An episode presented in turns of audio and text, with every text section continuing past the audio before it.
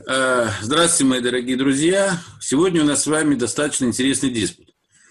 Э, он касается русского языка. И э, формулировка, которая была вам предложена, наша тема сегодня звучит следующим образом. Опасны для русского языка современные тенденции.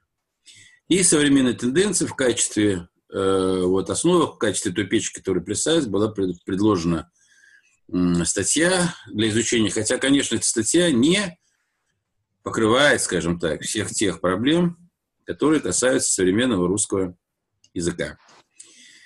Значит, чтобы нам начать наш диспут, а в диспуте должны присутствовать разные мнения, и я вот свое мнение предварительно уже высказал по этому поводу, но не для записи. Вот, потом я ее озвучу, может быть, для записи какой-то другой. Я хочу вам рассказать, начать вот с такой четверостишья, из стихотворения питерского поэта Шефнера, который э, написал его где-то в середине 50-х годов. Но уже тогда э, вот эти проблемы, связанные с адаптацией языка к э, современности, наверное, уже присутствовали в то время. Начинается это стихотворение примерно так. А, «Это так, а не иначе. Ты мне, друг мой, не перечь. Люди стали жить богаче, но беднее, но беднее стала речь. Там дальше идут э, другие четверостиши, я их потом зачитаю.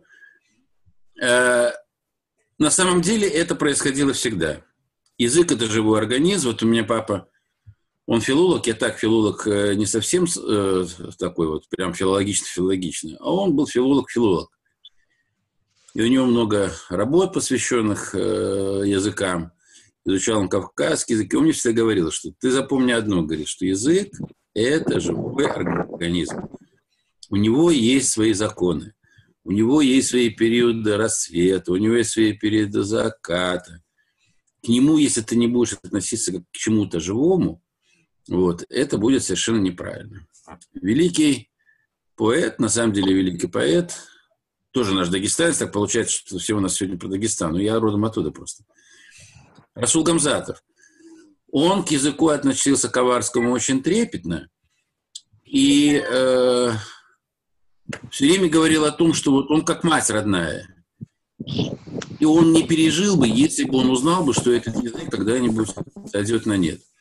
При этом, по иронии судьбы, так уж получилось, что вот фактически основатель аварского э, литературного языка, правда, на самом деле основателем был его отец Гамзат как считают сами аварцы – у него было три дочери, и, насколько я знаю, эти дочери аварским языком не владеют. Ежегодно в мире э, уходит э, в небытие достаточно большое количество языков. На сегодняшний день, по самым скромным подсчетам, порядка 6 тысяч языков. Из них половина в ближайшее время должны исчезнуть. И тот вопрос, который мы себе задаем сегодня, опасны ли вот эти, да, вот современные тенденции э, русско, э, для русского языка, они обоснованы и обосновано прежде всего тем, что на наших глазах русский мир, он скукоживается. Когда мы говорим русский мир, мы прежде всего имеем мир русского языка. Еще в, при Советском Союзе общая численность населения Советского Союза, для которых русский язык являлся языком межнационального общения, так он назывался, русский язык. Но это фактически был второй родной язык, да, да, для, для, для тех, во всяком случае, республик, которые считались национальными. Э, было порядка 300 миллионов человек, да, я уже сказал. И мы были сопоставимы где-то, скажем так, но, во всяком случае, на одном уровне э, разница была не очень большая. Ну, с тем же самым китайским миром, с тем же самым общеевропейского дома тогда еще не было, но с европейскими странами, понятное дело, мы даже их превосходили. А на сегодняшний день получилось так, что Объединенная Европа, порядка 500 миллионов человек. Восточный так называемый блок, выйдя полностью из-под контроля, переключился на английский язык в качестве языка международного общения. Бывшие советские республики. Эти тенденции с каждым мигом все растут и растут. Если раньше в республиках Средней Азии, в Закавказье, э, в Молдавии, на Украине большинство школ было школы русскоязычных, то сейчас во многих этих республиках ситуация коренным образом изменилась. В настоящее время можем говорить с, ну, с такой с большой ответственностью, что русским языком, своим родным языком считает порядка 160-170 миллионов человек, что, конечно, гораздо меньше того, что мы наблюдали буквально 30 лет тому назад. И вот сегодня наш, в ходе нашей дискуссии мы хотели, я хотел для себя уяснить, вообще эта тенденция, она, скажем так, это тренд, вот постоянное сокращение, или это все-таки тенденция, которая характерна для настоящего времени. И завтра-послезавтра вновь произойдут процессы, которые сделают русским языком и его изучение популярным. При этом мы же понимаем прекрасно, что именно в русском языке и содержатся все культурные коды, о которых мы говорим, когда мы говорим о, там, о цивилизации. А Путин назвал, вы знаете, Россию уникальной цивилизацией. Мы в школе здравого смысла постоянно об этом говорим. И утеря языка была бы для нее, конечно, катастрофической. Ну, вот какие мнения есть по этому поводу, все изучили, у всех, наверное, есть э, свое мнение по этому поводу. Э, как говорят у нас в Дагестане, Добро пожаловать. И все задумались. Да, пожалуйста, Дмитрий. Ну, чтобы не терять время, начну, как бы задам а, первый вопрос. Не вопрос, а выскажу свое мнение. А, значит, конечно же, э, вы начали уже э, с того, что есть фундаментальные основания для существования языка. Это такие, как э, он по определенным законам существует, он зависит от носителя этого языка. Вот. То есть есть фундаментальные основания для существования. Я бы хотел поговорить о, носителе языка и о связи между языком и носителем. Основной момент – это то, что, во-первых, он неотделим. И качество языка, распространение языка, отношение к языку очень зависит от отношения к носителю языка. Соответственно, когда был СССР большой, мощной державой, с ним считались все абсолютно. И э, русский язык э, советской державы, многонациональный, он был распространен, был была история, была наука, была большая литература, даже кинематограф был большой. И, естественно, это все продвигало. То есть сам носитель СССР а, русского языка продвигал русский язык как внутри СССР, так и за рубежом. И поэтому до сих пор еще остается такое наследие, как язык, допустим, а, науки во всем мире, пока еще русский, слава богу. Но самое важное, я здесь хочу отметить, что это пока, пока русский. Э, нам главное сейчас обратить внимание на то, чтобы это слово «пока» исчезло. И наоборот, началась тенденция с каждым днем все больше и больше. Спасибо.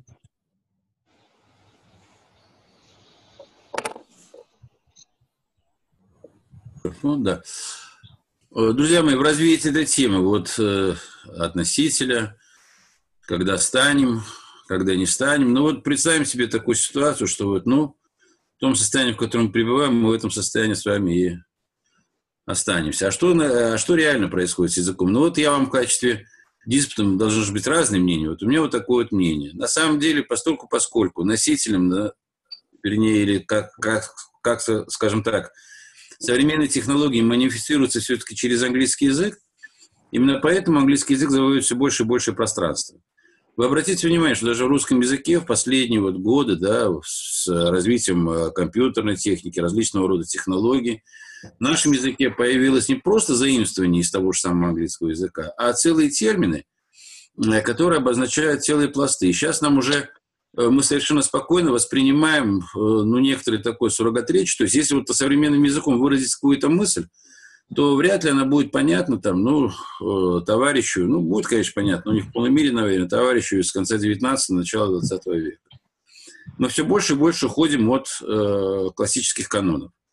Э, в нашей речи стали привычны там словосочетания кейс, э, там вот кейс этого человека, там, э, значит, э, молодежь очень часто использует. Тут я недавно услышал, что используется такое слово, как он меня, от слова angry, он меня сангрил, что ли, то есть вот типа того, что проявил по отношению к ней какую-то определенную злость. Это все описано тоже в статье. Является ли это устойчивым, еще, устойчивым трендом, я еще раз говорю, или это просто тенденция, которая отображает существующее положение. Вот. И если мы с вами сможем это определить, то в конечном итоге, может быть, найдутся и какие-то, скажем так, рецепты для того, чтобы этого не произошло. А чего не произошло? Язык же может угасать по-разному. Язык может угасать в плане его красоты и прелести, его истинных корней, да, состоять из каких-то там клише и заимствований из других языков. И может совсем исчезнуть. Понятное дело, что русский язык не исчезнет совсем. Это понятное дело. Это огромный э, пласт, э, огромная литература, при, представлена во всех видах, скажем так, искусства и все прочее. Но вот тенденция замены, тенденция оскудения этого языка, вот как там опять-таки у этого поэта сказано, гаснет устная словесность, разговорная краса, уплывает неизвестность, речи русской чудеса. Вот что уплывает неизвестность. Сейчас уже никто не скажет, что лукоморье дуб зеленый, да, как это определят более рациональным способом. Иван, пожалуйста, вы руку поднимали, просто извините. Я тоже позволю себе э, небольшое стихотворение, которое, наверное, вы помните все. «Да будь я и негром преклонных годов, и то без уныния и лени, я русский бы выучил только за то, что им разговаривал Ленин». Э, мне кажется, что тенденция связана с искудением э, нашего общего э, фона образования, то, что мы читаем, то, что мы обсуждаем, очень много мы обсуждаем какой-то текущей информации, которая вокруг нас. Мы читаем в основном новости, мы читаем какую-то необходимую для профессиональной деятельности информацию или литературу. Мы даже общаемся, можно сказать, образом. Вот э, я начинаю последнее время обращать внимание на какие-то детали. Я смотрю даже новости, которые появляются в какой-то рубрике. Они просто шаблонные и стандартные. То есть подставляются цифры, подставляются... И понятно, что э, каждый день, воспринимая это все, каждый день смотря на это, мы такими становимся стандартными. Очень мало читаем классическую литературу, мало классическую литературу или произведения я не поклонник Владимира Ильича Ленина, но в школе приходилось читать, Вот даже если сейчас просто наугад открыть любую из его работ, то можно поразиться, насколько э, вот э, речь, насколько изложение мысли, э, идей, оно богато вот этими оборотами, словами и так далее. Ну и можно сейчас э, сопоставить это э, с такими передачами, как, ну, допустим, если Никита Сергеевич Михалков там Э, в своем бесогоне он просто говорит как есть, но все равно видно, э, что его передача, его подача материала, она очень сильно отличается от всего того, что мы вокруг наблюдаем среди каких-то стандартных вот этих вещей. Поэтому э, мне кажется, что все-таки связано с общим фоном вот именно образовательного процесса и именно того, который касается языка. Э, да, сейчас есть много энтузиастов. Вот э, я столкнулся с такими школами, которые специально изучают русский язык, специально исследуют э, вот, э, происхождение слов, э, пропагандируют это. Э, но э, вот этого всего не хватает на таком э, национальном уровне, этого не, хватает в наших школьных программах, это не хватает в политике государства в отношении языка. Потому что мы можем, конечно, друг с другом и по-другому общаться, и пропагандировать литературу и что-то такое делать, но вот без целостной общей политики ну, государства в отношении этого предмета, это очень сложно будет сломить. Поэтому мне кажется, что все-таки это отражение, наша жизнь это отражение вот, подхода на уровне государства, подхода на уровне каких-то образовательных процессов, Э, на уровне культуры, э, э, на уровне, собственно, устройства жизни, которое, к которому мы сейчас пришли. Вот это все, то, что мы не пишем письма друг другу, не пишем открытки, просто если даже задуматься, а какими фразами мы друг друга приветствуем, я тоже недавно проводил такой эксперимент и выписывал те слова, которыми можно было бы поприветствовать, просто по, Э, ну, поздороваться не как-то стандартно, да, а вот именно по-человечески, так скажем. вот. И вот это все, это всего лишь картина, э, вот, и вот эта действительность, это отражение картины и нашей политической реальности, идеологической реальности, ну и, собственно, того образа жизни, к которому мы пришли. Вкратце, если вот мое мнение такое. Спасибо за внимание. Мне бы хотелось не сказать несколько слов. А, вот о чем. Язык это не просто форма, одна из форм общения. Язык это а, язык передает внутреннюю духовную структуру народа, любого народа. И потеря или утеря языка, она а, чревата вымиранием народа как такового. Мне бы хотелось рассказать немножко вот о той истории, о том, что происходило с нашим языком за последние там каких-то 500 лет. Но это настолько важно знать, и настолько это влияет на дальнейший ход истории, что умолчать об этом я просто не могу. Вообще в нашем русском языке существует 49 буквиц. Это каждая буквица несет определенный не только звук, но она несет еще определенный глубинный образ. Это образные буковки. Э, сложены они были в структуру, в таблицу 7 на 7. И, соответственно, э, по образам этих, этих букв а, писались наши истины. То есть в, это, в этой табличке можно было прочитать какие-то правила как по диагонали, так и по горизонтали, так и по вертикали. Это называлось прописные истины. Мы об этом все хорошо слышали. А вот э, дальше начинает происходить очень интересная вещь. Кирилл и Мефодий из нашего языка, из 49 букв, убирают 5 букв и э, четырем меняют смысл, звучание меняют. Причем из русского языка убрали именно те буквы, которые имеют такое тефтонговое звучание, то есть это горловые и носовые. Образы этих букв отвечали за связь а, человека с высшей сутью, Богом-творцом. Вот. И получился такой язык, который мы называем церковнославянский, а, и это был язык для богослужебного церковного письма или для славян, для славян используемого. То есть это для, специально для, для славян были написаны вот эти церковные тексты для употребления. Вот, дальше э, происходило следующее. При Мономахе были, э, убрана, была убрана еще одна образ, еще один образ, еще одна буквица. Э, и древнерусский язык, вот наш язык, он употреблялся в своем полном объеме только до 1700 1703 года.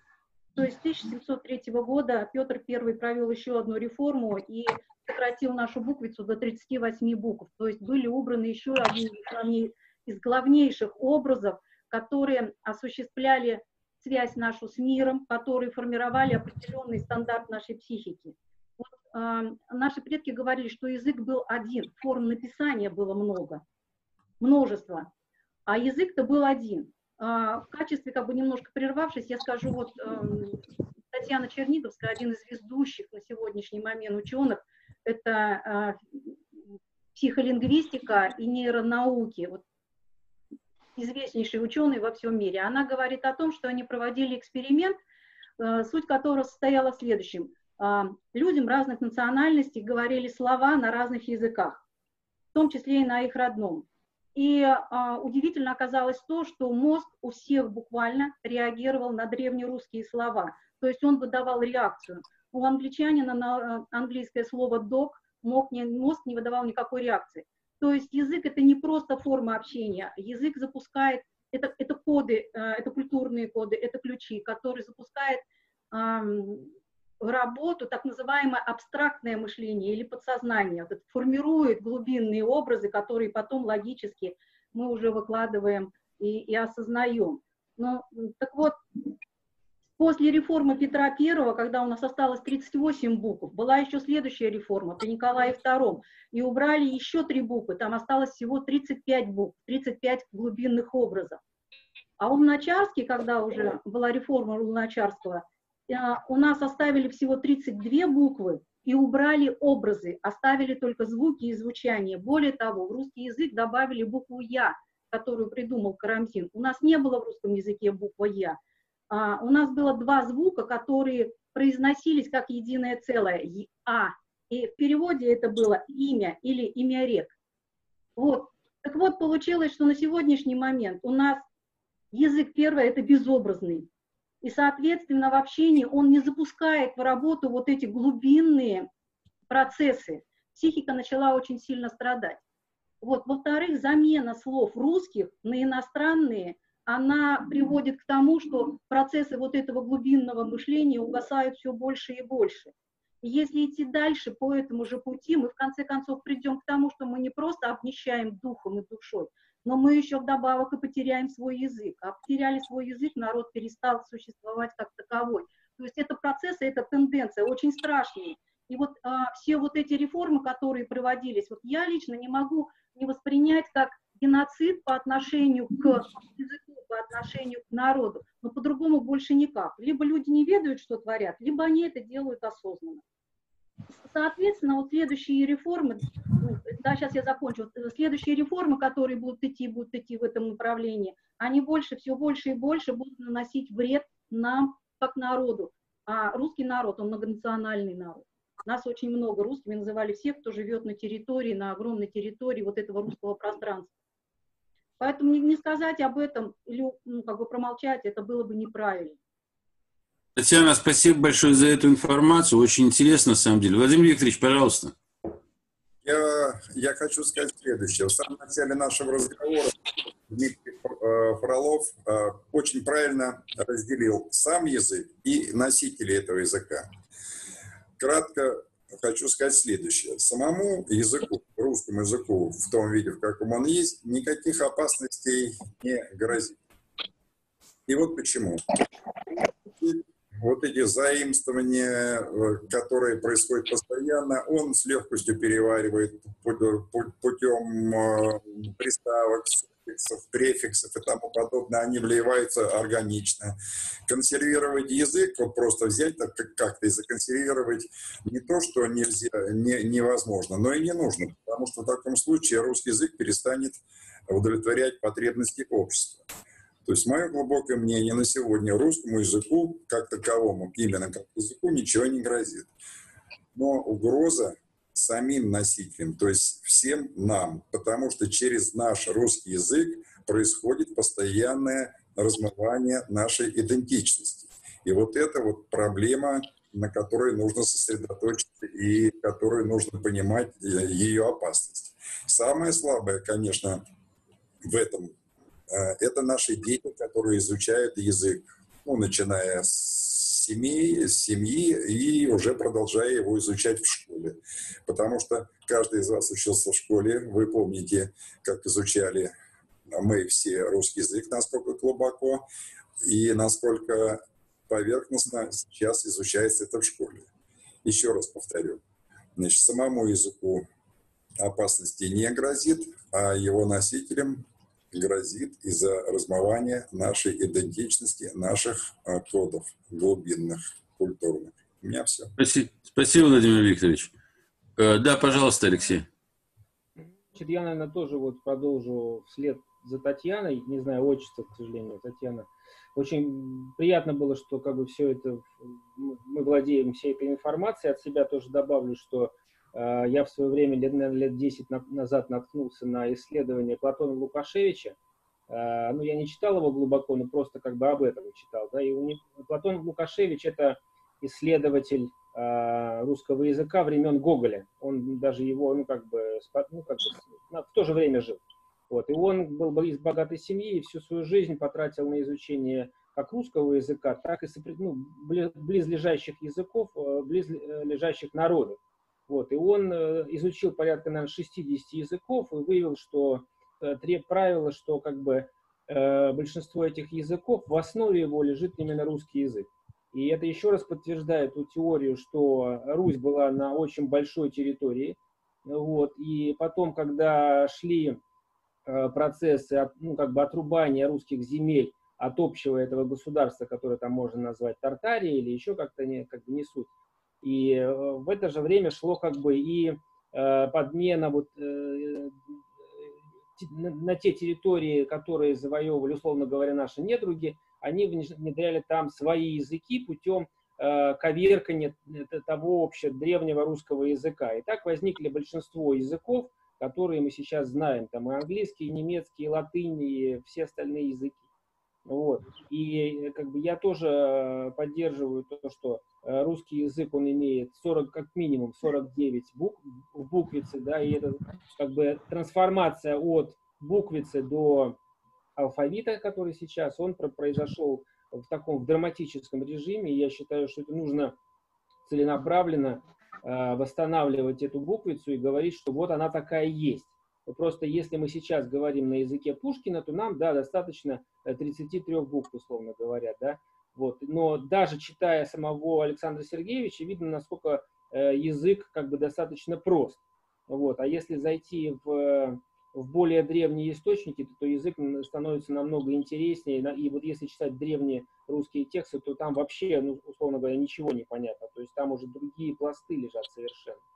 Вот. И еще хочу подчеркнуть такой факт, что э, ни в коем случае нельзя уступать э, значит, тем, кто пытается еще там одну или две буквы отрезать от, от языка, от буквицы, потому что это еще больший урон несет языку. Да? И э, подтверждение этому является то, что во всем мире детей, даже в Израиле, учат э, русскому языку, потому что русский язык пробуждает к образному мышлению. Если вы хотите ребенка сделать творческим человеком, который будет подключен просто не просто к земным проблемам, а к космосу, то нужно его обязательно с детства учить русскому языку. Еще один очень интересный факт я слышал, как бы сам, ну, как бы не проверял, но я слышал, я слушал Э, Ефимова из э, концепции общественной безопасности. Он говорит, что существуют школы уже такого изучения древнерусского языка с детства у людей. Вот, и когда дети погружаются в эту атмосферу, они очень все быстро схватывают. И был такой курьезный случай, когда в такую школу пришел англоязычный человек и начал говорить по-английски, и его вот эти дети тут же поняли и начали ему отвечать на английском языке.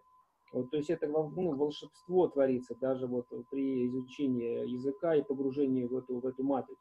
Как минимум надо вернуться вот в эту матрицу, вот 40, вот 49 букв, ну вы знаете, наверное, вот там она есть в интернете, где угодно, да, там, когда каждая буква, она имеет не только свое значение, она имеет цифру, и, и фактически это называется ну, как бы число свое, и для некоторых Э, как бы для, для каждого предназначается свое, свое ее начертание, видение ее применение. Вот. Это просто отчасти это даже ну, как бы э, соседствует с тем, что говорит Девятов, что в китайском языке есть э, иероглиф, и это его как бы вот образ, да, также вот этот иероглиф русской буквы, он тоже настолько многозначен, да, что ему нужно изучать даже каждую букву можно изучать. Вот. И я считаю, что как бы естественно язык он меняется, да, э, как бы иностранные слова я бы в него не стал включать в таком, э, как бы вот э, ключе, как это делает Высшая школа экономики, или ну, не, не, не, не безответственные люди, которые занимаются информационными технологиями, потому что если этих людей послушать, то там, наверное, уже 50-60% это вот этих вот исковерканных русско-английских слов. Вот. Конечно, это все пони можно понимать, но как бы, это ни к чему хорошему не ведет, потому что люди прежде всего начинают мыслить шаблонами, которые закладываются в этот, в этот англоязычный э, как бы, словарь. Вот.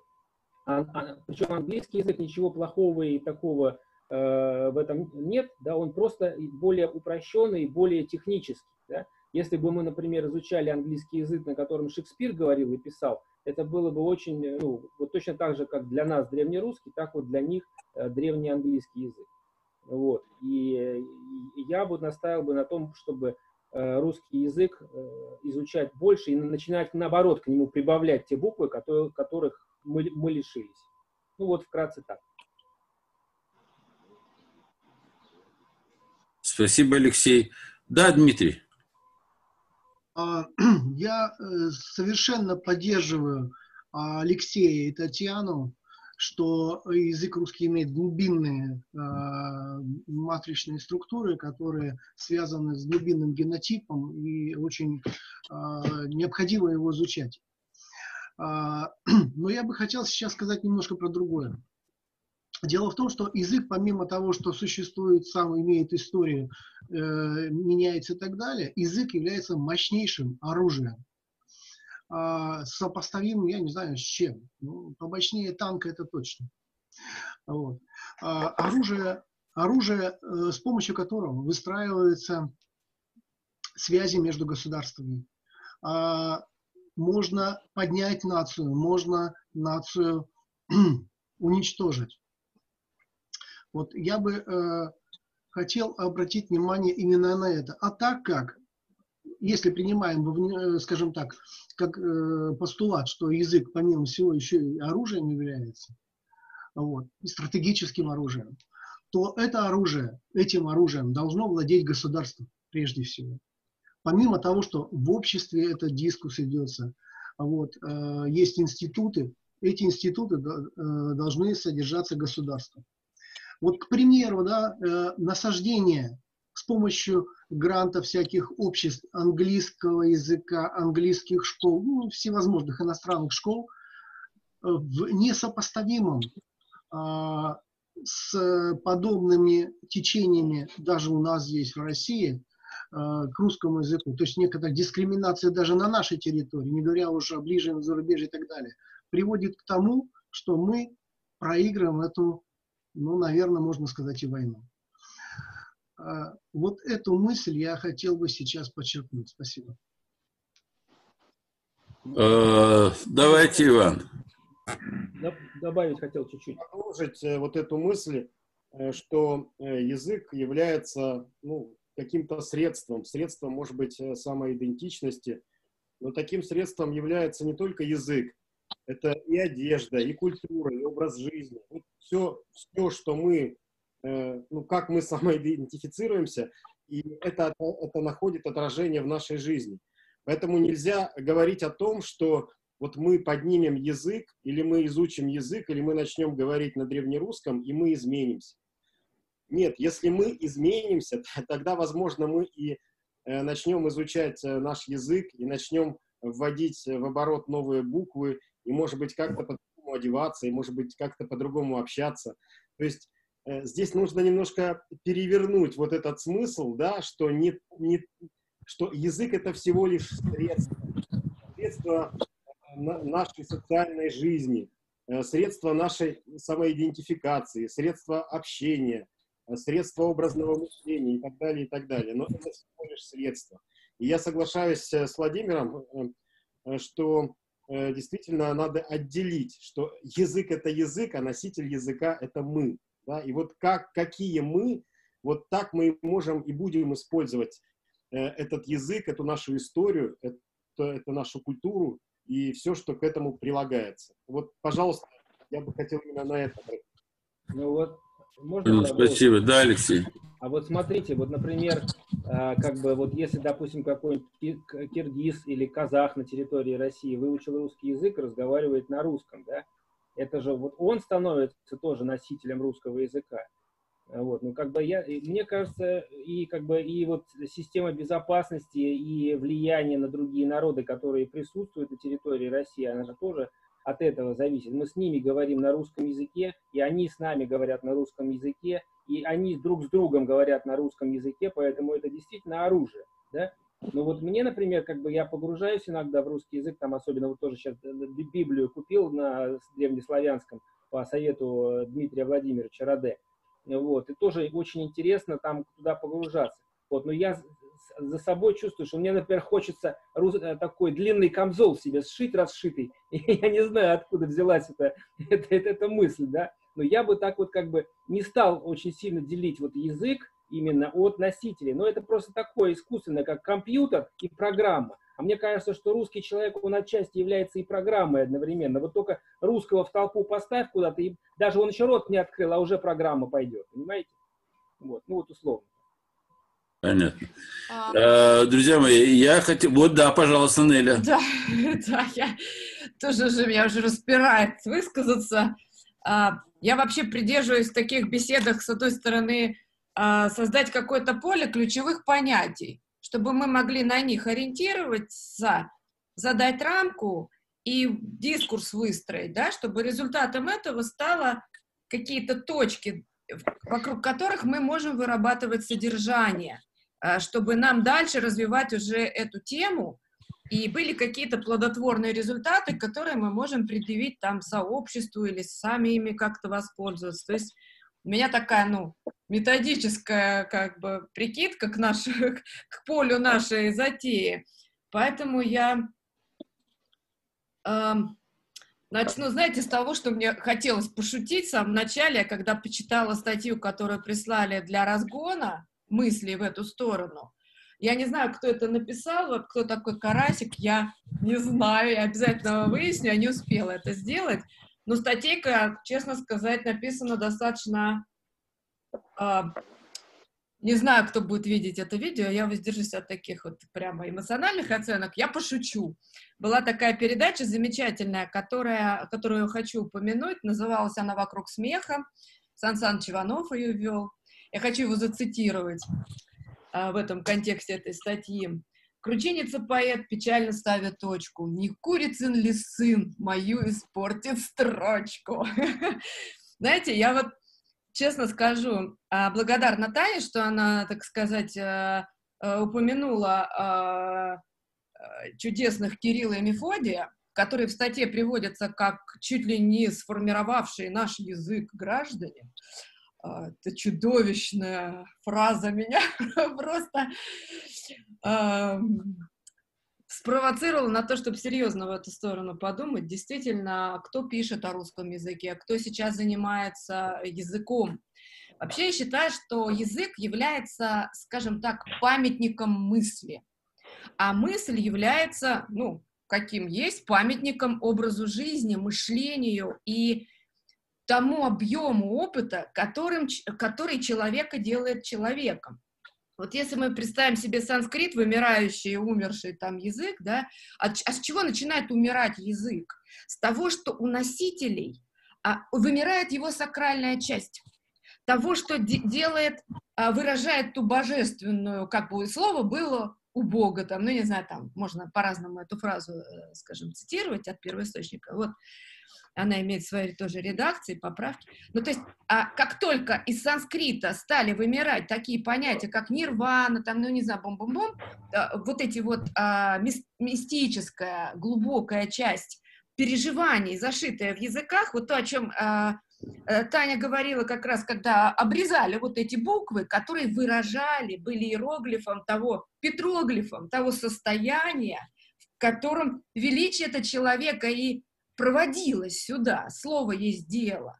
А что за дело? Когда это просто вот лайки какие-то, смайлики, то так какое дело, такое и, и выражение, да, если нечего выразить, ставишь смайлик, чтобы как бы вот как-то так э, либо на, на глупость не высказываться оскорбительным образом, либо, ну, просто там, да, я вроде как тут с вами. То есть, когда из а, события людей уходят глубокие сакральные смыслы, вырождаться начинают фигуры речи языка.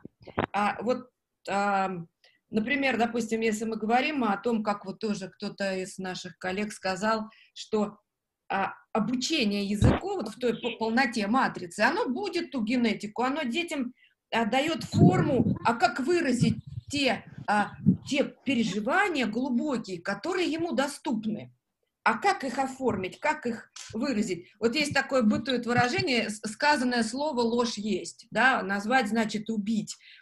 А, но при этом я хочу отметить, что, например, а, санскрит, о, а, латынь, она до сих пор чем жива? Тем, что мы цитируем философов, и то, что они высказали, до сих пор живо как глубокое явление. Не каждый может латынь перевести. Это стало достоянием уже узкой ниши там экспертов и так далее. Слава богу, они там еще есть, не перевелись. Но тем не менее, я обращаю внимание на то, что как бы сначала есть некий вот некое переживание, потом там буква, слово, фраза, текст, образ, а дальше уже там более взрослые там какие-то, ну там условно взрослые, а, риторика, умение слушать, слышать, работа с текстом, авторство, дискурс, дискуссия, там, э, споры, философский спор. Ведь это же тоже ушло как бы как из обихода, да, философские споры, где э, как бы, э, да, ну, нет, нет такой культуры. Культура стала вырождаться, э, э такого события, типов события.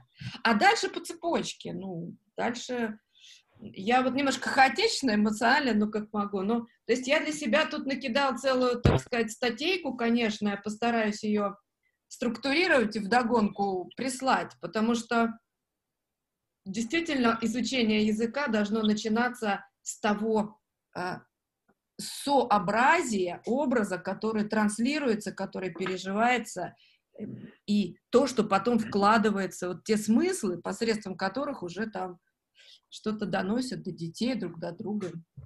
Ну, на самом деле тема крайне интересная, этот вопрос, который вы подняли. Десакрализация языка, и причем происходит на по двум таким, э, скажем так, э, направлениям. Первая десакрализация – это за счет того, что изымается вот этот вот сакральный смысл многих явлений и понятий, да, в языке есть. А другая – то, что сакральное, то, что считалось сакральным, начинает язык привноситься, скажем так, на каждом шагу, и в конечном итоге русский мат, а это было все-таки достаточно сакральная экспрессивная часть русского языка, она сейчас становится, в общем-то, обиходной. Я сейчас, проходя мимо компании молодых людей, я просто удивляюсь тому, как они его, скажем так, неблагозвучно, неблаговидно и неверно используют. Что, в общем-то, не добавляет, скажем так, прелести не им, но и не самому окрашенному, скажем так, вот во все цвета э, нашему замечательному языку. У нас вот э, Наталья еще что-то вот ничего не сказала нам Наталья. Может, Наталья нам скажет что-нибудь, мы ее голос услышим хоть. Да, я, я прямо, знаете, в защиту русского языка. А, ну, мы сейчас говорим об истории языка, мы говорим об а, разговорном языке, мы говорим, как э, развивать русский язык. А я хочу вернуться все-таки к теме нашей дискуссии, да, то есть это опасность современных тенденций для русского языка – и хочу именно на двух э, показать э, примерах, да, то есть это а, а, я как эксперт, э, ну, специалист, назовем так, эксперт по связи с общественностью и с органами власти, хочу разделить две вещи. Первое, как бы, это с общественностью, да, то есть это то, что, как мы общаемся с целевой аудиторией. Э, никому не секрет, что целевая аудитория для сегодняшнего, э, сегодняшняя целевая аудитория, она есть разная. Да, есть люди, которые знают русский язык, как мы сегодня уже понимаем, э, старославянский, это то поколение прабабушек, дедушек, которые нас учат этому языку. А есть современный язык, да, то есть это так называемый смарт-язык, это теги, хэштеги, а, это когда мысли выражают смайликами, и эм, вот я как эм, человек, работающий на выборах, да, то есть как бы с выборными компаниями, с разными целевыми аудиториями, понимая а, там, своего кандидата, это в первую очередь, да, то есть как построить его речь, э, понимая целевую аудиторию, я понимаю, как применить русский язык, чтобы его понимали, это первое. Вот, то есть э, мы сейчас с бабушкой говорим на русском языке Советского Союза с прилагательными, с местоимениями, а, с знаками препинаниями, с применением риторики. То есть потому что бабушка скоростной хэштег не понимает. А с целевой аудиторией подростка и школьника он заснет на первом прилагательном. То есть он понимает только существительные.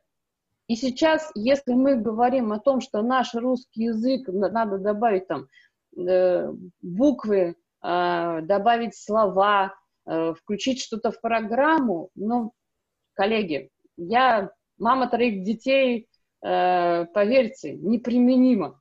Неприменимо в современных технологиях именно потому что они мыслят по-другому. Они мыслят коротко, ясно и без пробелов, как это называется в риторике.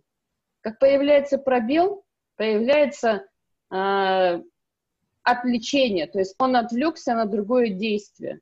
То есть он отвлекся в телефон, он появил, поставил решетку, он поставил звездочку, он поставил смайлик, у него мысль потерялась. Э, возвращаясь к целевым аудитории, да, то есть как бы разговорный, разговорный язык, русский язык, он сейчас может ну, только применяться только в воспитании в семье. Школу изменить образование, ну, Может быть, мы можем сделать как школа здравого смысла, внести предложение, а, увеличить там предметы русского языка вместо четырех часов в неделю до какого-то определенного, как это было при Советском Союзе, но это нужно сделать определенные шаги. Это нужно внести изменения в федеральный закон об образовании, это нужно внести там в учителей, это нужно внести в, там, в дошкольное образование, как их детей нужно воспитывать, да, то есть как правильно э, выражать свою мысль. Э, я просто как пример сейчас вам приведу. То есть я работала с разными э, руководителями, разным возрастными, да, то есть на выборах, э, с, одной целью, да, то есть чтобы их, слышала целевая аудитория. Вот э, один из кандидатов у меня был, это э, человек, э, советская школа, э, погоны, Э, научившийся говорить нормальным русским языком со всеми знаками препинания. Очень легко и просто. Э, а следующий мой кандидат по публичным выступлениям, 30 лет, гениальный молодой человек, гениальный человек, инноватор, все говорит красиво и понятно. А, и когда мы с ним начали работать, он мне, ну, честно сказал, Наташа, я не научусь никогда говорить твоим русским языком научись говорить моим смарт-языком. То есть задачи надо говорить коротко, мы говорим без прилагательных, мы говорим без точек, мы говорим без знаков препинания. Я ему сказала, хорошо, давай, попробуем. Через три месяца, когда он сказал моим полным русским языком, он сказал, черт, я только что сказал твоим русским языком. Коллеги, а, мы сейчас э, говорим о том, что невозможно сделать сейчас в изменениях, но я думаю, что в итогах нашей сегодняшней дискуссии мы, может быть, пошагово поймем, что нужно нам сделать для того, чтобы вот эта молодежь, ну, целевая аудитория, которая э, дети, э, подростковый период, э, современные технологии, это, это тенденция молодых людей, это возраст там, до 35 Сейчас у нас целевая аудитория, вот, ну, глядя по видео, по всем, таких у нас нет, вот, и мы говорим нормальным русским языком, поэтому, как бы, я думаю, что нужно, первое, разделять а, целевую аудиторию, и второе, понимать, что нужно для этого сделать, только разделяя, как бы, аудиторию. А, ну, еще прям две минуты займу. Э, это как бы чисто не как э, связь с общественностью, опять же, в защиту русского языка и э, современные тенденции для русского языка. Вот я как эксперт выступаю последние семь лет по оценке публичных э, отчетов э, госкорпораций. А, это обязательное правило, да, то есть публичные, э, публичные компании ПАО, которые называются госкорпорации, обязательно пишут э, отчеты. Отчеты они пишут на, для инвесторов на русском языке и на английском. Э, заимствование э, иностранных слов э, в отчетах, э, оно очень сильно явно. Э, ежегодно Московская биржа проводит так называемый курс э, для госкорпораций – по именно, и там есть один, одно, мое самое любимое, так скажем, э, круглый стол по русскому языку, по взаимствованию слов.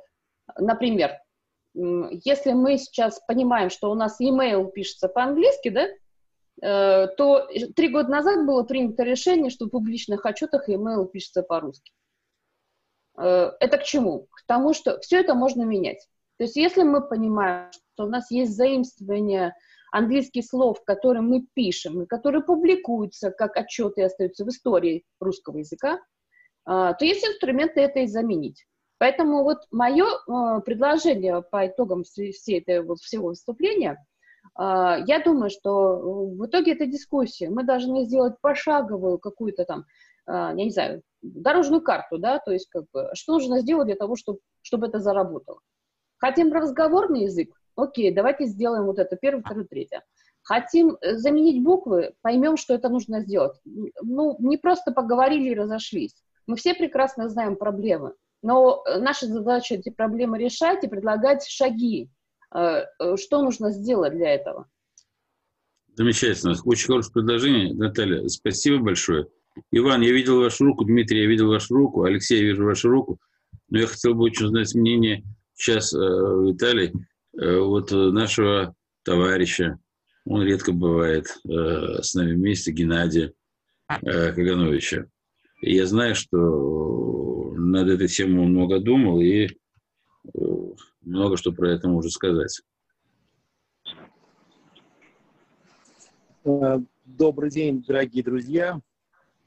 Мне пришлось работать в области масс-медиа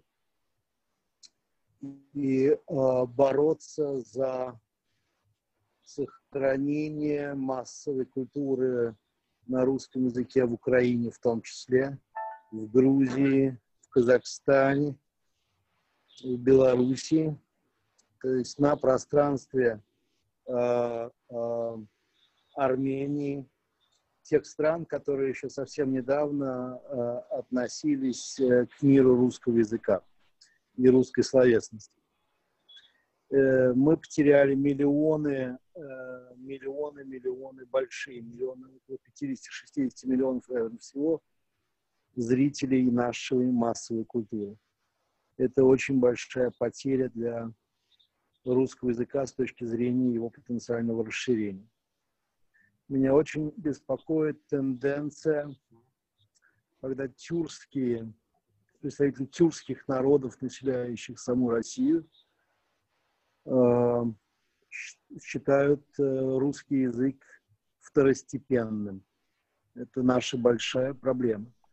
А вот тюркское самосознание, тюркское языковое единение растет на глазах, что мы, конечно, безусловно должны приветствовать но не думаю, что это должно происходить в ущерб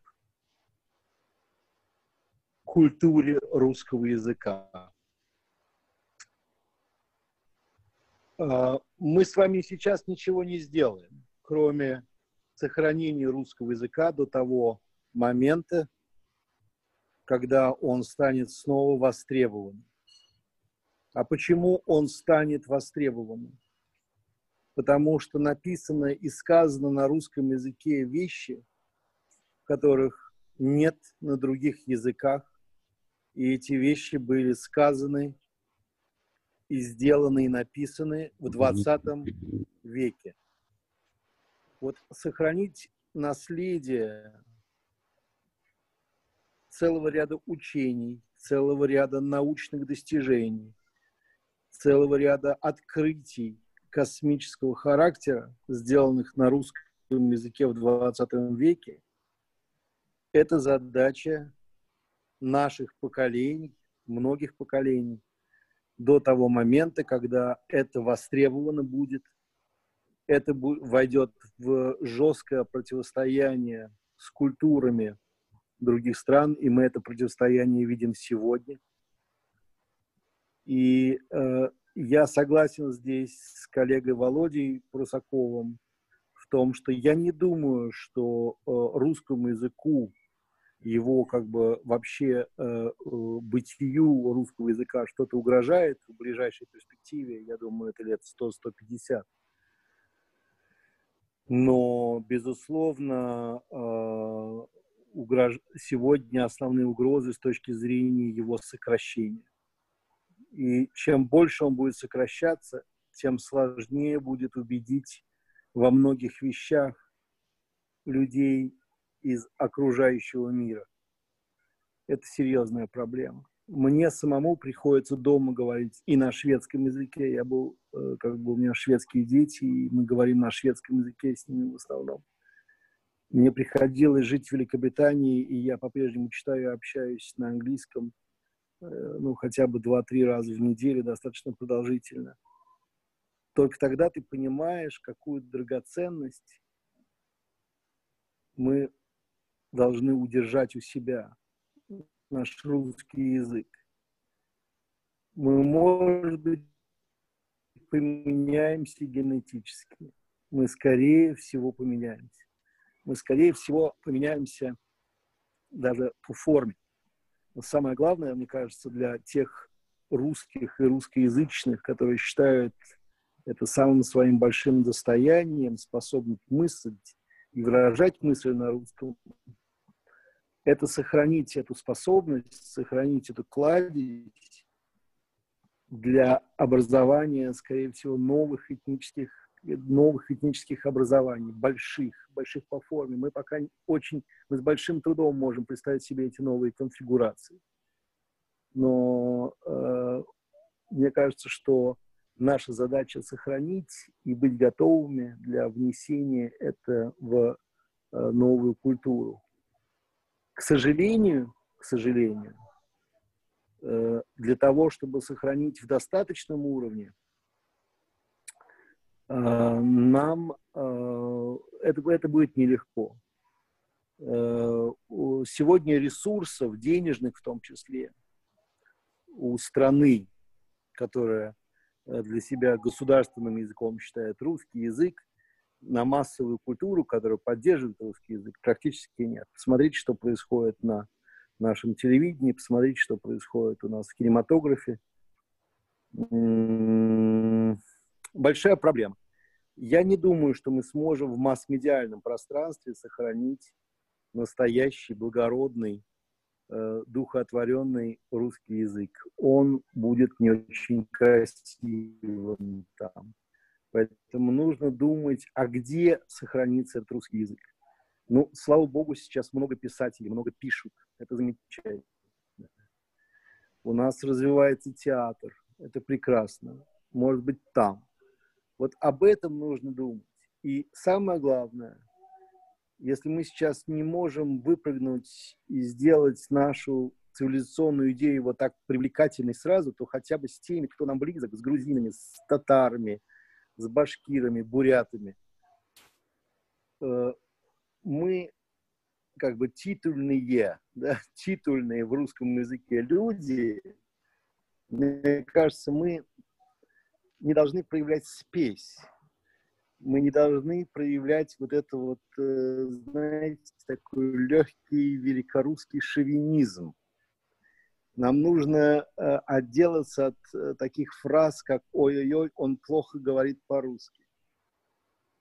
Мы должны быть действительно благодарны и рады любому человеку, для которого русский язык – это не язык, первый язык в семье – мы должны быть очень благодарны тому, что эти люди учат русский язык. Мы должны реально прижимать этих людей к сердцу, и мы должны на русском языке давать им тепло.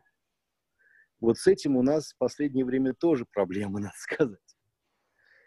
И э, я думаю, что только те люди, которые, для которых русский – это вот тот первый, второй язык, вот они как раз и являются пассионариями и миссионерами русского языка на самом деле.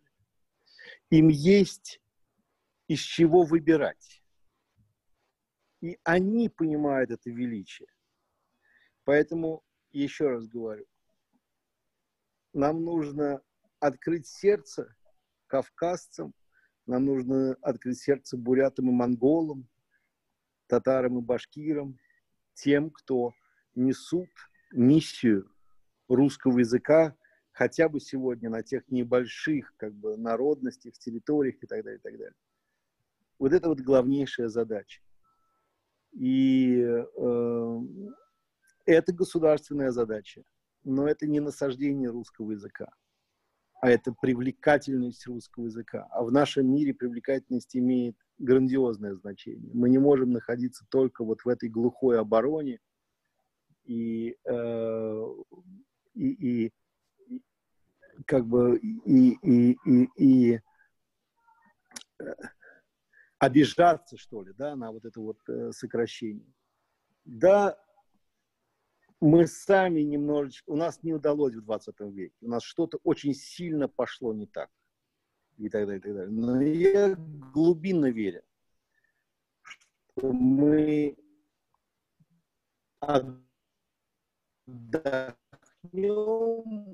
мы эту ситуацию преодолеем. Главное как бы, оружие наше, или оружие состояния культуры, которое есть на этом русском языке, и мы обязательно после некоторого перерыва снова рванем. Да я думаю, что и ситуация на планете будет такова, что это будет очень-очень востребовано. Спасибо. А, спасибо за такой оптимистический взгляд. Дмитрий, я вижу, у нас просто Виталий поднимал руку, он у нас еще не выступал сегодня. Я сейчас Виталию предоставлю слово, потом вот Иван и вы. Пожалуйста, Виталий. Александр Гарунович, благодарю. Спасибо за приглашение на эту дискуссию. Очень, очень важный, очень серьезный вопрос э, обговариваем. И э, радостно, что Татьяна провела вот исторический экс. Коллеги, я попрошу iPhone либо выключить, потому что мешает. Очень фонит э, звук.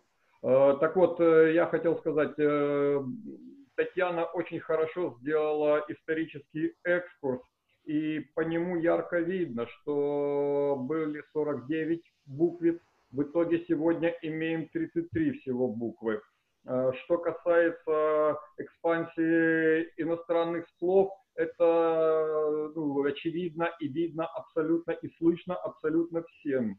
Я согласен с Натальей, что действительно нужно позиционировать э, в соответствии с аудиторией, с кем мы общаемся, как это было всегда исторически. Если народ говорит на улице или в селе или в колхозе, да, мы не будем заставлять его говорить литературным языком.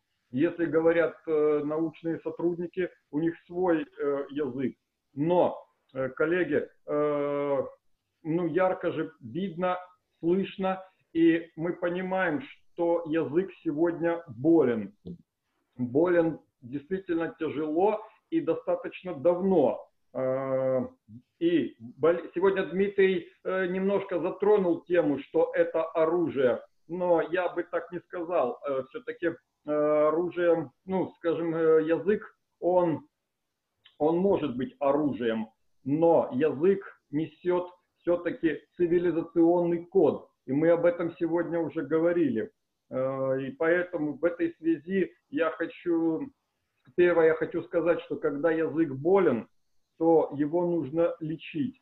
А болезнь э, позволь, ну, можно вылечить, только зная причину. Э, другими способами мы никак не вылечим. И э, что произошло в 20 веке, да, произошло. И хочу даже сегодня, вот, может быть, я зацитирую слова одного человека, это в частности Далиса, Алина Далиса. Он еще в 53 году прошлого века на своем плане Далласа, так называемым, он говорил, цитирую, что мы будем свидетелями грандиозной гибели самого непокорного на земле русского народа мы заменим у этого народа его святые ценности на фальшивые. Конец цитаты. И так вот в этом, в этом контексте э, я хочу сказать, что уже с прошлого столетия э, наши, как Дмитрий высказал, лояльно недруги, а я скажу, что это все-таки враги, даже не противники, а враги. Они делают все возможное, чтобы разрушить цивилизационный код посредством языка. И каким образом это происходит и в прошлом веке, и сегодня мы знаем, что инструментарий, чем они пользуются, абсолютно различный, что соответствует гибридной войне, которая сегодня происходит, и разрушает цивилизационный код э, в языке. Естественно, как сказала э, Неля, что да, уничтожая э, язык, мы уничтожаем народ. И оставив народ, но не оставив ему цивилизационную начало, цивилизационный фундамент, этот народ уже ничего не будет стоить, в итоге он будет обречен на э, дальнейшее самоуничтожение. На примере Грузии, на примере Украины, сегодня на, ну, на примере то, что следует с Казахстаном, мы ярко это видим, и заметьте, это все происходит не так, как раньше произошло с буквицей Э, и, и до алфавита дойдя за 500 лет, то сейчас тенденция такова, что это все будет происходить буквально за десятки лет, э, будет колоссальное изменение. И мне все-таки хочется, чтобы тема затронута очень-очень серьезная, и мне хочется, чтобы будущие поколения действительно гордились нашими действиями, гордились сохранностью вот этой э, душевной основы нашего народа. Нужно, чтобы дискуссия ну, перешла от э, эффективного говорения действительно к э, практическим и эффективным нашим действиям. Наталья прекрасно сказала о том, что нужно вот э, делать какую-то градацию, но начало эффективности э, нужно все-таки закладывать э, в литературный язык, тот, который является основой, тот, который несет в себе, поскольку все-таки литераторы, они пишут душой. Душа дает им посыл, душа их мотивирует, и они э, творят, в общем-то, вот э, в своих э, произведениях тем языком, который слышат уже и, естественно, люди любого, любого класса и э, любого социального статуса. И уже когда будет основа создана, когда она будет сохранена, вот тогда уже можно будет говорить и о ну, других э, населениях, в другом народе.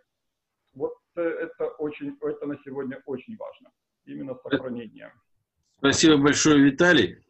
О, о, Дмитрий, вы уступите э, Татьяне? Спасибо большое. Татьяна, пожалуйста. Я хотела бы еще раз э, подчеркнуть следующее, я уже то, что говорила, что язык у нас один, форм написания у нас много. И современный язык или язык Пушкина – это форма написания. То есть какой-то категории людей понятен этот, эта форма написания, какой-то категории людей понятна другая форма написания, но язык, а, он один, целости. Я вот бабушка, богатая внуками, у меня их пятеро. И а, у нас возникли проблемы а, с психикой, будем говорить, или с общением в детском саду и в том числе в школе. И тогда мы сделали очень простую вещь. Мы взяли, ввели в обиход, но дали возможность детям изучать вот русские буквицы наши, вот эти 49 букв. Занимались, конечно, сами. То есть мама с ними занималась, их я занималась где-то где по мере возможности. И через месяц мы получили результат. То есть алфавит мы еще, азбуку мы не всю прошли. Но результаты уже были налицо, и их отметили и педагоги, и психологи, что первое, дети очень сильно изменились. Они стали легко а, выражать свои мысли, у них изменилась образность мышления, они научились легко простраивать контакты с другими детьми. А, и более того, другие родители стали у нас спрашивать, господи, а что вы такое делаете с вашими детьми, кто с ними так занимается, или что вы делаете? Мы просто стали рассказывать. И стали подтягиваться уже. И здесь и адыгейцы у нас есть, здесь у нас и черкесы есть. И стали просто подтягиваться. Они стали своим детям тоже давать это. А вот а, я психолог-психотерапевт, и, соответственно, у меня есть клиенты – и когда мы разбираем целеполагание, я им всегда говорю, ребята, вы вот сделайте одну единственную вещь. Вот все иностранные слова, которые вы сейчас используете, поменяйте на русские и посмотрите на смысл того, что вы хотите сделать. Бывает, что меняется вот на 180 градусов, противоположный. То есть человек хочет одно, а выражает свою мысль через вот, языком, да, таким, что приведет к действиям абсолютно обратным. Или вообще ни к каким действиям не приведет. Поэтому это очень важно и значимо. Вот знать не просто там, давайте выучим все старос, там, старославянский язык. Нет, давайте мы просто будем знать эти образы. Давайте мы детей своих научим, чтобы они знали эти глубинные образы. Это коренным образом изменит и их жизнь, и жизнь нашу с вами в том числе, потому что они наше будущее. Вот, я только за, и это всячески поддерживается. Иван, сейчас у нас Дми... мы три раза Дмитрию не давали. Дмитрий, пожалуйста. Иван, Иван, вы после Дмитрия. Да, вы знаете, тут очень э, многие осторожно относятся к тому, что язык это оружие. Наверное, звучит страшно, действительно, но я бы все-таки подошел бы с этой с точки зрения еще раз и уточнил. Это не просто оружие, не просто стратегическое, это наш щит и меч. Это наш щит, который защищает нашу цивилизацию, наш генотип. Этот меч, который позволяет нам прорубать дорогу в будущее. Вот. Э, совершенно согласен с тем, что язык, он э, с одной стороны, э, исторические корни глубоко находятся, и надо их сохранять.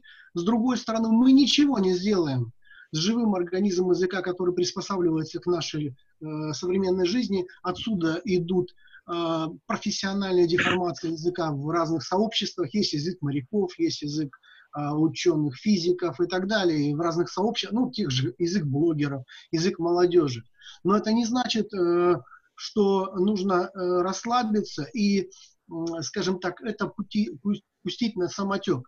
Это с одной стороны, должно развиваться, и не надо этому мешать, но с другой стороны, нужно аккуратненько это управлять. И вот как вот сейчас только что передо мной говорили, э, нужно учить молодежь правильно мыслить на правильном языке с правильными образами, и тогда их профессиональная, профессиональная деформация, она не будет очень глубокая, она, возможно, даже э, более правильные формы э, будет принимать, не доходить до абсурда.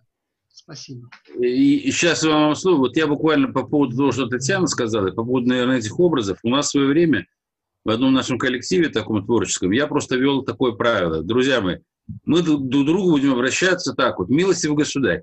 Вот вы знаете, когда только стали друг к другу обращаться, милостивый государь, ставя это в начале, хамство, значит, использование какой-то ненормативной лексики, там, э, значит, какие-то совершенно упрощенные формы, вот они все это исчезло. Мы стали по-другому с другом говорить. Иван, пожалуйста. Друзья и подруги, братья и сестры. Вот, вот, видите, как замечательно. Да, уже и улыбка сразу на лицах у всех.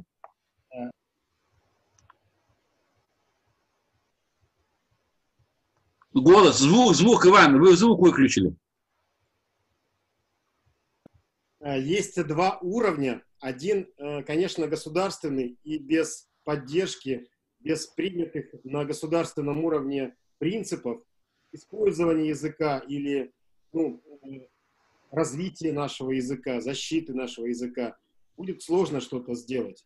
Но, обращая внимание государства, я думаю, что мы можем добиваться того, чтобы были приняты, ну, по крайней мере, если не законы, то отношения было бы соответствующее но более важно, и опыт показывает, и историческая правда показывает, что наш язык сохранялся всегда в семье. Он сохранялся в поговорках, в сказках, в песнях. Я тоже хочу привести пример. Э, у меня там застал какое-то пионерское прошлое, очень любил песни, петь. И сейчас вот э, младшему там три года, одному из сыновей, и, и я Э, начал петь песню «Если с другом вышел в путь», если он так откликается, он разучивает, он несколько раз попросил это поставить. Я включил пионерские песни. Тоже вот чувствовать в этом. Если мы не будем эту потребность давать, ее будет давать кто-то другой. Что им слушать, если мы им не даем, э, что нужно слушать? Им будет давать какие-то блогеры, какие-то рэперы, там что-то такое у нас у самих есть огромный-огромный культурный пласт, просто надо не стесняться это предлагать. И вы понимаете, это находит отклик. Э, я начал читать простые э, рассказы э, Носова, э, там Тук-Тук, такие о пионерском прошлом, о пионерском лагере. Откликается, он говорит, еще раз прочитай, еще раз прочитай, еще раз прочитай.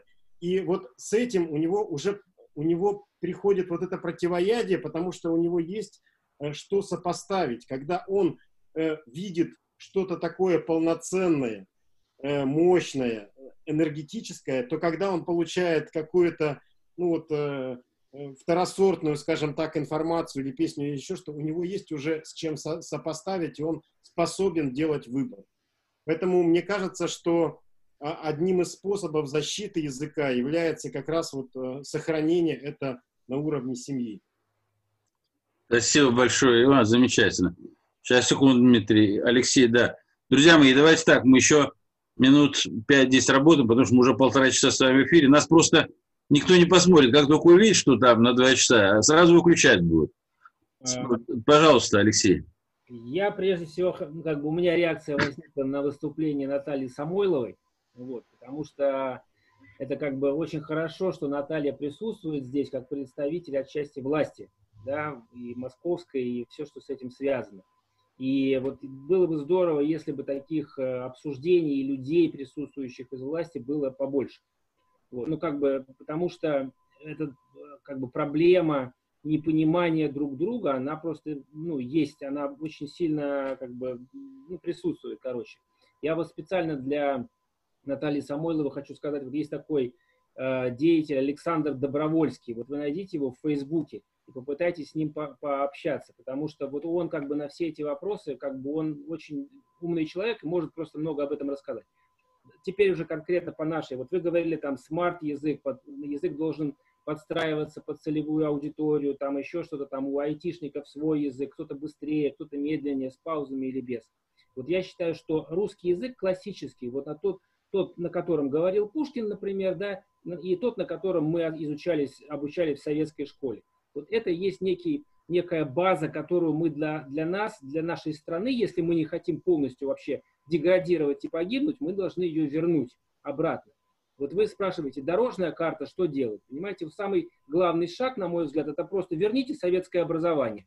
Вот десятикладку, десятилетку советского образования. И плюс мы, мы к ней, ней добавим всякие вещи, которые нам нужны в современности. Это будет настолько э, гигантский шаг вперед, а не назад. Поэтому я прошу вас об этом подумать. Да?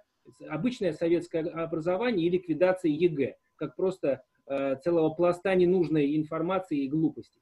Вот. А с другой стороны, и деньги, и тех людей, которые работают в этой области, переключить уже на восстановление образования. Да? Вот. И плюс еще хочу сказать, что вот э, вы говорите там smart-язык, или вот человек не может без этих пропусков, без запятых и без все такое. Это ведь тоже не просто так делается. Это люди, которые привыкли так общаться, но есть э, люди и силы, которые определенным образом направляют в этом направлении, чтобы человек так двигался, что он, чтобы это что-то развивалось таким же образом, да. И вот информационные технологии, например, эта область, она как раз поражена этим очень сильно. Там очень много англицизмов, очень не любят люди соблюдать правила русского языка, но из-за этого, прежде всего, они теряют смысл того, что они делают. Я наблюдал это много, много, раз, много количество раз, когда приходит консалтинговая компания в большую производственную компанию и начинает там своими шаблонными методами что-то пытаться сделать. И в результате они зачастую тратят миллионы долларов, и все это просто э, выбрасывается в результате в мусор. Прежде всего, потому что люди э, с наполненными шаблонами, вот этими айтишными, без, без пробелов и без смыслов, они просто не, не могут даже на одном языке начинать разговаривать с, э, с профессионалами из производства, с профессионалами из какой-то отрасли. Да? А мы же находимся здесь, на территории э, русской страны, условно говоря, поэтому э, вот эти вот вещи с, со скоростью языков, языка и как бы его э, внедрения в жизнь, надо быть очень аккуратными, потому что это можно сравнить вот как вот Формула-1, вы же не запустите по улицам Москвы с этими бордюрами и с этими дорогами, которые сейчас тоже дегра... зачастую деградируют из-за глупости Департамента информационных технологий Москвы и из-за МАДИ которые вводят всякие безумные правила, например, да, вот это все отчасти делается вот э, из-за этого, из-за потому что люди делают то, как бы не понимая смысла того, что они делают. А им проплачивают это, им платят хорошую зарплату, им говорят, ты молодец, и у них нет обратной связи. А обратная связь выстраивается в том, что у нас деградирует система э, жизнеобеспечения э, транспорта в Москве, например. Да? Вот, поэтому я предлагаю вот все-таки аккуратнее обращаться с языком, Э, смыслы которого заложены в язык, и потом из этих смыслов мы получаем конечный результат. Вот. И я еще раз очень вам благодарен, что вы присутствуете. И давайте вести как раз вот диалог, чтобы вы больше понимали о том, что происходит в реальности в нашей стране и в Москве, как в зеркале того, что э, как бы злобные силы хотят распространить на всю э, Россию. Спасибо, спасибо, Алексей. Да, Дмитрий, пожалуйста. А, спасибо. Просто во-первых, э, хотел сказать, что действительно получилась прекрасная мозаика. Мы посмотрели на язык и на явление языка с различных сторон. И если бы у нас было больше, было больше времени, еще больше бы и красивее сложилась бы эта мозаика. Но основной мы, конечно же, подняли. Я бы хотел э, сказать о следующем. Мне очень сильно резануло по уху высказывание одного из наших коллег, который сказал, у нас нет денег на то, чтобы развивать язык, поддерживать, изучать. Категорически не согласен. Дело в том, что у нас страна с самым маленьким внешним долгом. У нас самая большая подушка безопасности в мире. Да, у нас высокий корпоративный долг, но лишь только потому, что у нас запрещены длинные деньги. С этим легко бороться. Глазев просто уже устал говорить об этом с утра до вечера. Я уж молчу про остальных нормальных людей. Деньги есть, нет воли и нет понимания, что важно, а что нет. Я думаю, вот об этом тоже надо подумать. Спасибо. Можно да, да, пару да. слов буквально? А, я вот в нашей беседе все-таки хочу немножко выступить таким, а, скажем, структурирующим, может быть, немножко началом, потому что мы действительно высказали каждый свое, свой взгляд на проблематику из той профессиональной сферы, в которой мы язык применяем. Ну, кто-то как родитель, кто-то как э, там, с точки зрения выстраивания коммуникации, донесения информации на языке аудитории, э, кто-то так с точки зрения общей проблематики как таковой. Но вот э, я предлагаю все-таки наметить какие-то цели. Вот, например, если мы ставим задачу более точно выявить проблематику э, возрождения языка, то мы не, не поставим вопрос таким образом, что а, ну, они не будут говорить пока и с пробелом. А как бы понимание – это усилие с обеих сторон, безусловно. Нельзя научить, можно научиться. А если мы а, транслируем в угоду их современному клиповому, кастрированному, искаженному а, современной подачей школьной, а, сложившемуся, стихийно сложившемуся восприятию языка а, и умением пользоваться, если мы в угоду под него будем и дальше поколения пропускать и все, и все больше упрощать, мы получим просто папуасов, мы Маугли получим. Поэтому это усилие колоссальное, оно сейчас ложится на плечи родителей, бабушек, дедушек. Это не значит, что это правильно. Это значит, слава богу, что хотя бы там эти плечи есть. А, родителям, как говорится, не рождаются, родителям становятся, а уж тем более не задача родителя стать педагогом профессиональным. Хорошо, если он смог в какой-то мере эту функцию на себя забрать, когда под, упавшее знамя подхватить. Если ставить какие-то проблемы э, общества, их нужно действительно формулировать как проблемы общества. Вот эта задача должно государство решать. В его отсутствии кто будет решать? Эти, эти и эти. Давайте как бы к ним апеллировать давайте как бы услышим, как ее видит там, ан аналитику сделаем, проблемы на местах. А если мы а, обсуждаем задачу, а как мы вообще-то к школе применимся, например, даже вот посильная нам задачка, школа здравого смысла, да, уже большое сообщество, уже это дети там знакомые и так далее. Что мы можем сделать? А мы можем сделать дополнительно, не исключая школьной программы, не сея дополнительного конфликта в умах детей, родителей и всех, кто там в этом варится, а, важна же преемственность знаний. Когда ему в школе говорят одно, родителям в ужасе другое, с экранов он слышит третье, а пользуется он мобильным телефоном и больше ничем. А перьевой ручкой он не знает, что это такое, моторику мы отключили, дали ему мобилу в руки, и только, знаешь, не мешай, и так без тебя проблем хватает, все тут в самоизоляции. То есть все уже одурели друг от друга, и понятное дело, что я сейчас не, не в претензии ни к кому, а просто к тому, что давайте констатируем. Вот школа здравого смысла что может сделать? Ага, сообразно возрасту. Мы же часто игнорируем то, что вот там, а, мы видим всю проблему со всей там высоты.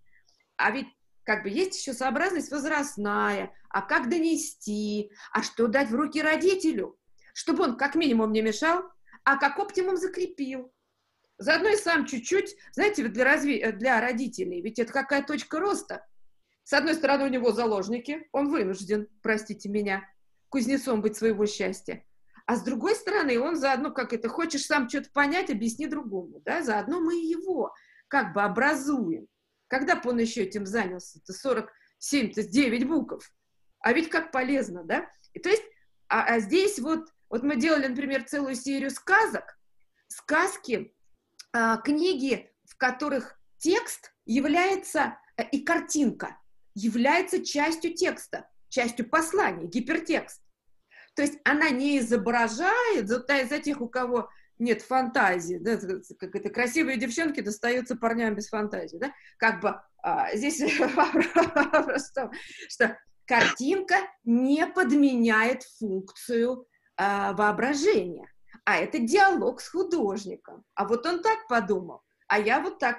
То есть мы сделали целую серию, подобрали, затратили на это кучу лет, времени и так далее. Это это что? Вот когда ребенок а, читает, родителю самому интересно это читать. Он читает с ним, ребенок смотрит картинки, понятное дело. А потом ребенок начинает сам читать, и эта книга, она как бы становится неким смыслом, несет некий образ. Ну и так далее, так далее. Вот здесь вот можно а, много чего именно усилиями школы здравого смысла, например, как минимум до детей донести, дать родителям инструмент в руки вот этой поддержания этой преемственности, а как оптимум стать основой формирования новых кадров, э, э, вот той самой элиты-то. А, ну, как бы понятно, что нужно как-то в это вписывать э, более или менее упущенные там поколения, и в какой-то форме им это сознание дать инструмент. Это безумно сложно. А, мы даже целую серию книг, например, делали для тех, у кого уже клиповое мышление в силу сложившихся обстоятельств уже у них прошито. А, вот эти все новые медиа, так называемые, а, как их, там, допустим, вот эти книги, которые устроены как комиксы, но при этом которые имеют мобильное приложение с кольцом обратной связи. То есть но опять же, если вот там даже, допустим, как-то моторику не включать, не цифровым образом, а вот как-то. Эм, не работает. Да, да, да.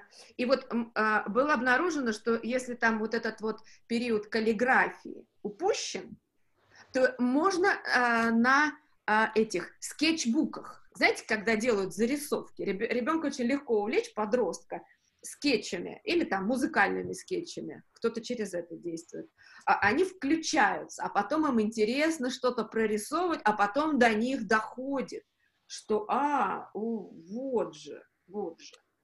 Ну вот, и через это уже выходит понятие авторского текста, удерживание все большего объема содержания в одном, ну, как бы в тексте, работа с большим посланием объемом или музыкальным объемом послания. Ну, то есть это вот, это дисциплина, это колоссальный труд. Ведь аристократия чем отличалась? Мы про элиту говорим. Умение рефле- саморефлексии, умение вести дневники. Вот это вот рефлексия, это же колоссальный инструмент. Это почему режиссер является там, ну, одним из, одной из жреческих профессий. Разбор режиссерский – это аналитика разведчика. И, конечно, если человек не умеет этого делать, ну какой он элита? Ну куда? Нет, нет. Но если мы как бы сужа, э, фокусируемся на э, что мы можем сами сделать, сообща, плечом к плечу, то это как бы один ракурс. Если так глобально, а чё, как, как мы, как сообщество, родители, не знаю кого, инициативных, разумных, хотим сообщить вот туда-то, вот тоже, тоже затея верная, затея верная. Это, кто-то вот про это сегодня несколько прозвучало, кейсов интересных, таких вот примеров, как это сработало, и что это надо делать. Это наша, наша ответственность сейчас, а, скажем, чтобы это делать. Кто же, кроме нас, взрослых людей, будет это делать? Ну, в общем, вот все, я высказалась, да, так. Ну, давайте первое, что я предлагаю, на школе откроем все-таки детское отделение школы здравого смысла. И вот такие замечательные наши товарищи, как Наталья, Татьяна, Неля, мы все будем проводить периодически с ними занятия какие-то, и с детьми, и с их родителями, то есть мы это запустим, мы это объявим. Вот я уже сейчас объявляю, что такое вот мы отделение, наверное, создадим. И люди смогут в совершенно спокойном режиме присутствовать, потому что то, что рассказала Татьяна, то, что рассказала Наталья, то, что вы, Нелли, рассказали, это все крайне интересно. И этого на самом деле сейчас не хватает. И это на самом деле сейчас нет. И вот это вот самообразное мышление у детей никто не развивает, чтобы было понятно. Если это раньше делали, вся, вся система дошкольного образования была на это нацелена, я хорошо знаю, потому что у меня мама, она всю жизнь работала в системе дошкольного образования, скажем так, да, и считалась очень неплохим в этом плане э, специалистом. То есть я с детства ходил, ну, я и помогал, то есть я приходил с ним вместе в детский сад, в детский яйца, там этим всем занимались, там развивали моторику, как вы говорите там развивали образ мышления, они ставили спектакли, они ставили там какие-то, значит, самые э, различного рода там, э, там сценки и все прочее. То есть они э, читали, они там лепили, они рисовали, они совместно какие-то мероприятия проводили. Сейчас, конечно, к большому сожалению, в лучшем случае это совместная прогулка детей, значит, на свежем воздухе, где няня сидит опять-таки за мобильным телефоном или там воспитательница, а дети значит, э, где-то ползают и тоже там во что-то там стреляют или играют. Поэтому давайте сделаем. Это очень хорошая инициатива на самом деле. То есть ши, ши, там, шизоид с детям, да, там у меня давно этот проект в голове сидел. Если мы его с вами сумеем организовать, вся поддержка необходима будет сделана, студия в вашем распоряжении, будем давать анонсы, будем давать это самое. Сейчас время этих самых каникул, можем что-то организовать для детей уже во время каникул. Пусть это будет не навязчиво, пусть это будет, скажем так, небольшое занятие, дети долго не усиживают, но если это не связано с какими-то там игровыми вещами перед экраном телевизора, чтобы это не было сплошной дундиловка там какая-то.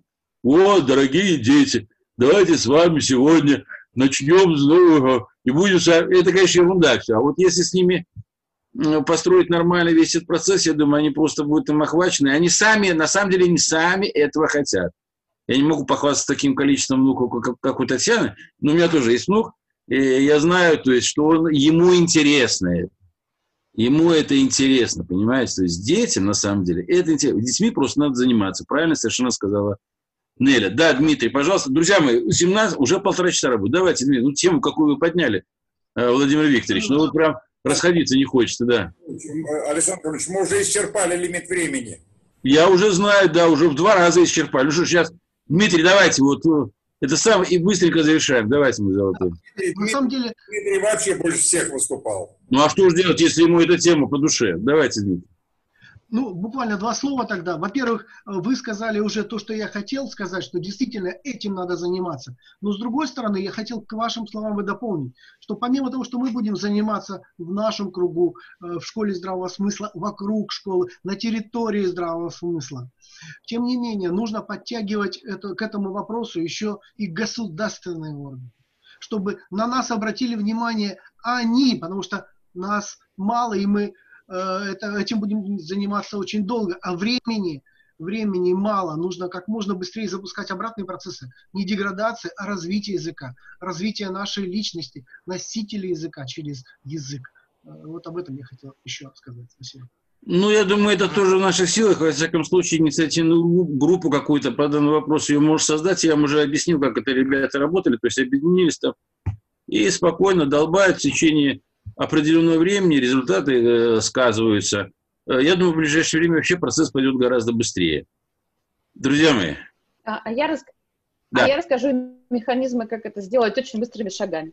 О, спасибо огромное, Наталья. Вот, Дмитрий, давайте, вы человек у нас э, по характеру, по психике, вы у нас ярый, психо, яркий психотимик, вы человек у нас творческий, очень такой вот умеющий поднять, пассионарный. Давайте мы это сделаем, давайте мы вот ну, тогда что-то подготовим, с Натальей посоветуемся, как это лучше делать, в какой. И начнем эту работу проводить. Это же, скажем так, это реальная и хорошая, интересная работа. Окей? Друзья мои, я всех был рад вас видеть. У нас получился, на самом деле, интересный разговор. Я предполагал, что будет такой. На самом деле, если бы надо дать время, мы бы с вами еще проговорили здесь часа полтора как минимум. Я считаю, что это наша встреча не заключительная по данной тематике. Мы к ней обязательно вернемся. По поводу школы детям мы дадим сейчас анонс по этому самому, по э, рассылке по каналам школы, потому что мы такое планируем сделать. Мы выберем какой-то день, может быть, это будет там уже э, вот э, к середине июня. Мы свяжемся обязательно с Татьяной. Татьяна, где ваши контакты есть? У кого? Ну, мои контакты есть в группе, первое. Во-вторых, у Нилеи есть мои контакты. В-третьих, я и сама скоро в Москве появлюсь. Все, отлично. Тогда, значит, вот мы как-то вот э, там вот э, сообщаем, когда, что и где, и можем даже первый десант высадить там совместный. Почему совместный? Потому что нужно будет детям просто хотя бы дать, скажем так, общую картинку нарисовать. Что с ними будут там делать симпатичные тети и иногда не очень симпатичные дяди. И я думаю, детям это понравится. В общем, мы продумаем сейчас формат и вас обязательно провести. Спасибо вам всем огромное.